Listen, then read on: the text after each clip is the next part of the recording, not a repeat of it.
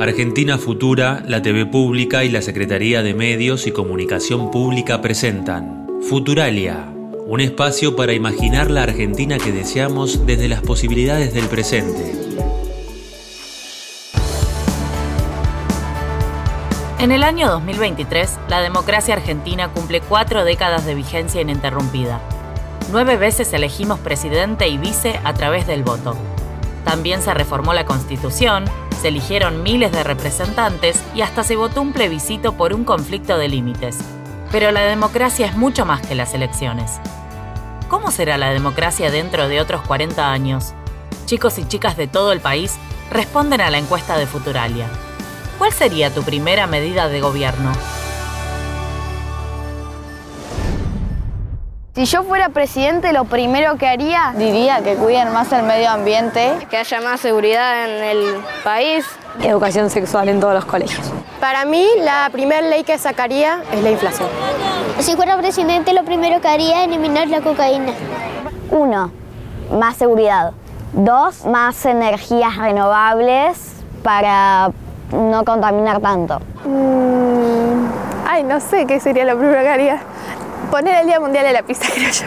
Yo si fuera adulto y gobernara, si yo fuera presidenta generaría más trabajo, haría eh, fábricas, empresas, etcétera, que a su vez generaran más cosas. Darle terreno a los pobres. Compraría mercadería para las personas que están sin hogar y no tienen alimentos. Iría más que nada por el lado de los derechos. Sueldo te pueda servir para por estar eh, para mantener la casa, para mantener la comida y que de paso te puedas ahorrar un toque. Creo que apostaría por la educación. Para mí seguiría hablando sobre los, sobre los femicidios que ocurren acá, que le ocurre a todas las mujeres del mundo. Primero haría un hospital y después primero mandaría a cosechar más árboles. Mi primera idea sería hacer tipo un hotel de mascotas y le damos como una camita, tarros de comida y la cajita de arena, con una bolsita de arena y un collar. La democracia es una forma de gobierno en la que un conjunto de reglas permite tomar decisiones colectivas basadas en lo que resuelve la mayoría. Para poder decidir es necesario que exista la libertad de reunión y de expresión la democracia también tiene sus fallas, sobre todo por lo que promete y no cumple. La desigualdad, las crisis económicas, los derechos vulnerados han hecho resurgir discursos simplistas a menudo violentos, con soluciones drásticas y poco democráticas. Poco democráticas. Los discursos de odio cruzan los límites de lo que puede ser dicho. Un punto de inflexión histórico fue el 1 de septiembre de 2022, la noche del intento de asesinato a la vicepresidenta Cristina Fernández de Kirchner. Cristina, te amo, Cristina.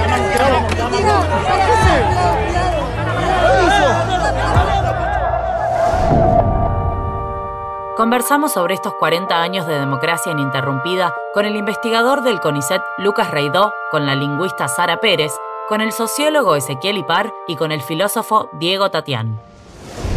La democracia tiene ciertos principios básicos y fundamentales que nunca han sido puestos en cuestión hasta ahora en lo que va del siglo XXI.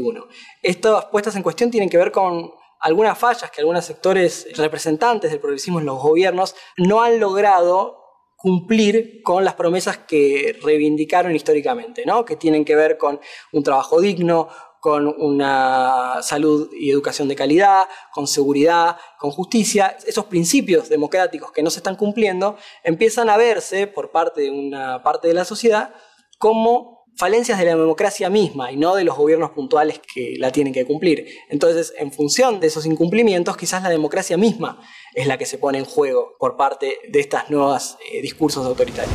Es que lo que empiezan a aparecer son discursos que no tenían lugar en, el debate político, en la esfera pública, porque carecían de legitimidad, porque van contra, contra principios básicos de, de acuerdos sociales. Y se empiezan a construir y a referenciar voceros, voceras que empiezan a decir, a producir discursos eh, que hasta este momento no estaban dentro del debate político democrático. Y empiezan a correr lo que decimos eh, nosotras, nosotros, las fronteras de lo decible, de lo que se puede decir en democracia. Lo que se puede decir en democracia. Hoy es muy fácil ser fascista y la pregunta es, bueno, ¿qué podemos hacer para que sea cada vez menos fácil. Pensemos a alguien que tiene 22 años, hace cuatro años que está intentando incorporarse o al mercado de trabajo o al sistema educativo, y esos cuatro años en Argentina son de profunda crisis económica, problemas crecientes con la inflación y la inestabilidad económica, más la pandemia, más todas las restricciones que eso puso, ahí hay una cuestión urgente. E, e, ese centennial ¿no? que, que hoy tiene 22, 24 años, tiene una cuestión urgente y tiene una situación de desesperación, de mucha desorientación, que a mí no me resulta extraño que le preste una escucha a alguien que propone resolver los problemas de una manera fulminante y con una cierta carga de agresividad. Voy a resolver muy rápido tus problemas y aparte vas a poder descargar toda la agresividad que tenés contenida por esa frustración que venís acumulando en los últimos cuatro años. Ellos resignifican la cuestión de los derechos, priorizan como único derecho eh, la libertad y en torno a eso descontextualizan y relativizan el resto de los derechos pensándolos por fuera de lo que es la vida en común, la vida en sociedad. Entonces se llama antiderechos a estos grupos porque lo que promueven es una agenda pública de restricción de derechos. ¿Cuáles son las pasiones de la democracia que sean capaces de movilizar a las personas, la imaginación de las personas, los cuerpos de las personas contra los discursos de odio. Una libertad sin igualdad no es libertad, es simplemente eh, una máscara de los poderosos para reproducir privilegios. En cambio, la igualdad es el primer derecho que precisamente hace posible la libertad. Libertad, libertad, libertad. Libertad, igualdad y fraternidad fueron las consignas de la Revolución Francesa en 1789 cuya Declaración de los Derechos del Hombre y del Ciudadano, votada en la Asamblea Constituyente Revolucionaria, sirvió de base para futuras democracias en todo el mundo. Casi dos siglos y medio después, en pleno crecimiento de las ultraderechas en el mundo, es válido preguntarnos, ¿qué viene primero, la libertad o la igualdad? Estoy convencido que primero, lo primero es la libertad. Y eso es lo que nos da la posibilidad de la igualdad. Las dos cosas. Las dos cosas van juntas, libertad e igualdad. Que van de la mano. Creo que están juntas. Vos no podés estar con la igualdad si alguien no tiene para comer. Prefiero la libertad. Yo prefiero igualdad. ¿La igualdad? Yo quiero libertad, la igualdad ante la ley.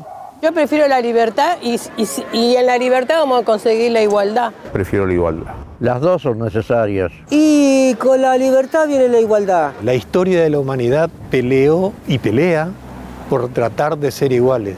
Sin embargo, y paradójicamente, la riqueza se concentra cada vez en menos manos. Algo hacemos mal porque de pronto se da lo inverso a lo que peleamos. Si hubiera más igualdad en el mundo, no sería tan así, no, no sería tan, tan así.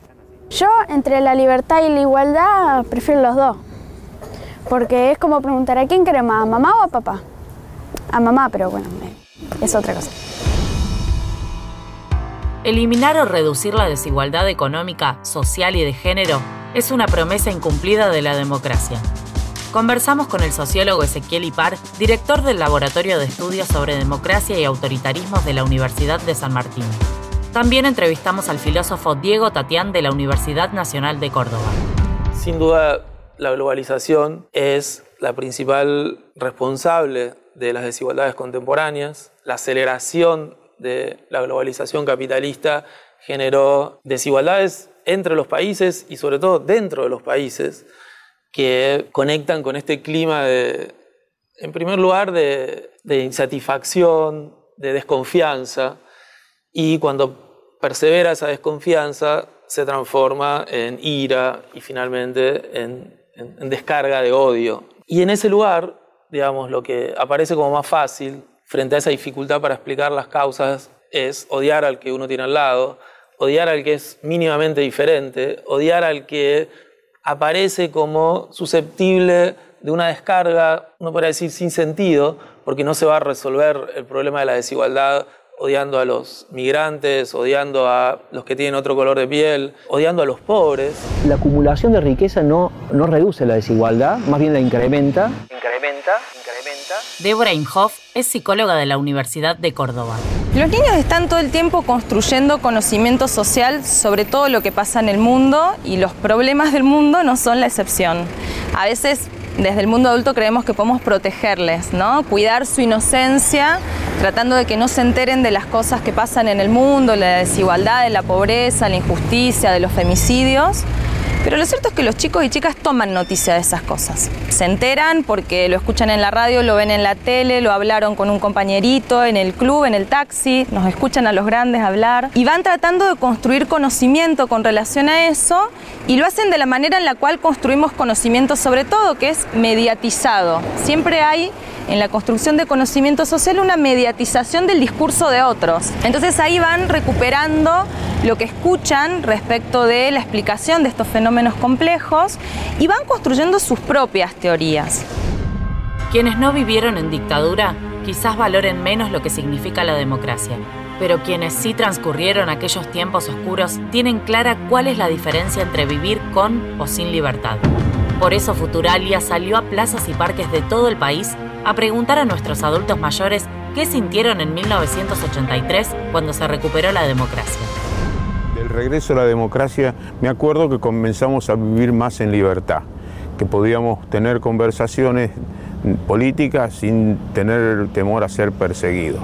Bueno, la alegría del pueblo, la ilusión que teníamos todos de, volver, de retornar a eso, el, la movilización, las ilusiones, el poder respirar. Última, porque pasé varias, regreso democracia. Eh, recuerdo que estaba embarazada y fue muy emocionante. Empezó la, una, la libertad. Fue una alegría el regreso de la democracia. No hay una cosa más linda que la democracia porque vivimos en libertad. libertad. La frase nunca más es un símbolo de la democracia argentina. La escuchamos por primera vez pronunciada por el fiscal Julio Estracera al final de su alegato durante el juicio a las juntas militares de 1985. Quiero utilizar una frase que no me pertenece, porque pertenece ya a todo el pueblo argentino. Señores jueces, nunca más. Desde entonces, y no sin lucha, aquella frase se transformó en el mejor ejemplo de cómo una política de consenso democrático, de amplio acuerdo social, puede consolidarse y hasta perpetuarse. Dictadura. Nunca más. Nunca más. Nunca más. ¿Cuáles serían los nuevos nunca más? Les preguntamos a Sara Pérez de la Universidad de Quilmes y a la doctora en psicología Débora Inhoff de la Universidad Nacional de Córdoba. También nos respondieron Lucas Reidó, investigador del CONICET, Ezequiel Ipar, de la Universidad de San Martín, y Diego Tatián, de la Universidad Nacional de Córdoba. El nunca más es una consigna, pero también es un conjunto de políticas públicas y además es un acuerdo social y democrático en el que decimos cuál es el límite. A mí me parece que nos debemos como sociedad una reflexión en torno a la violencia de género y a la violencia contra las mujeres. Y no estoy pensando solamente en la violencia física, en los casos extremos de los femicidios. A mí me gustaría un nunca más que esté muy asociado al ni una menos, porque cuando pensamos en el nunca más, pensamos en todo un proceso social e histórico en el que nuestra sociedad decidió que algo no iba a pasar nunca más, que nunca más iba a haber terrorismo de Estado. Para eso hubo una comisión que indagó, para eso el Estado se ocupó de garantizar que se hagan las investigaciones. Para eso el Estado se hizo una autocrítica, para eso se adoptaron políticas de reparación a las víctimas y políticas de sanción a los victimarios, implementaron los juicios. En estos 40 años de democracia, el movimiento de mujeres logró ir expandiendo los márgenes de la democracia. Sin dudas, hoy tenemos más visibilidad, más participación, más reconocimiento en el ámbito público y eso lo fuimos logrando porque hubo una democracia que fue garantizando derechos, pero también hay que decir que nosotras construimos democracia en la calle. Fuimos construyendo democracias de alta intensidad, con alta participación y construcción colectiva, y eso es lo que siempre le ha permitido al movimiento de mujeres y de disidencias cuestionar y expandir los márgenes de la democracia. El feminismo logró poner en escena algo que había estado postergado hacía mucho tiempo. Pueden ser parte de nunca más algunos de estos prejuicios sociales que estamos tan acostumbrados a oír, el racismo, la xenofobia, la misoginia, los femicidios, pueden ser pensados como algo que se pueda decir nunca más. Sí, pueden ser pensados. Esos consensos todavía no están dados y solo es la organización colectiva las que los pueden dar.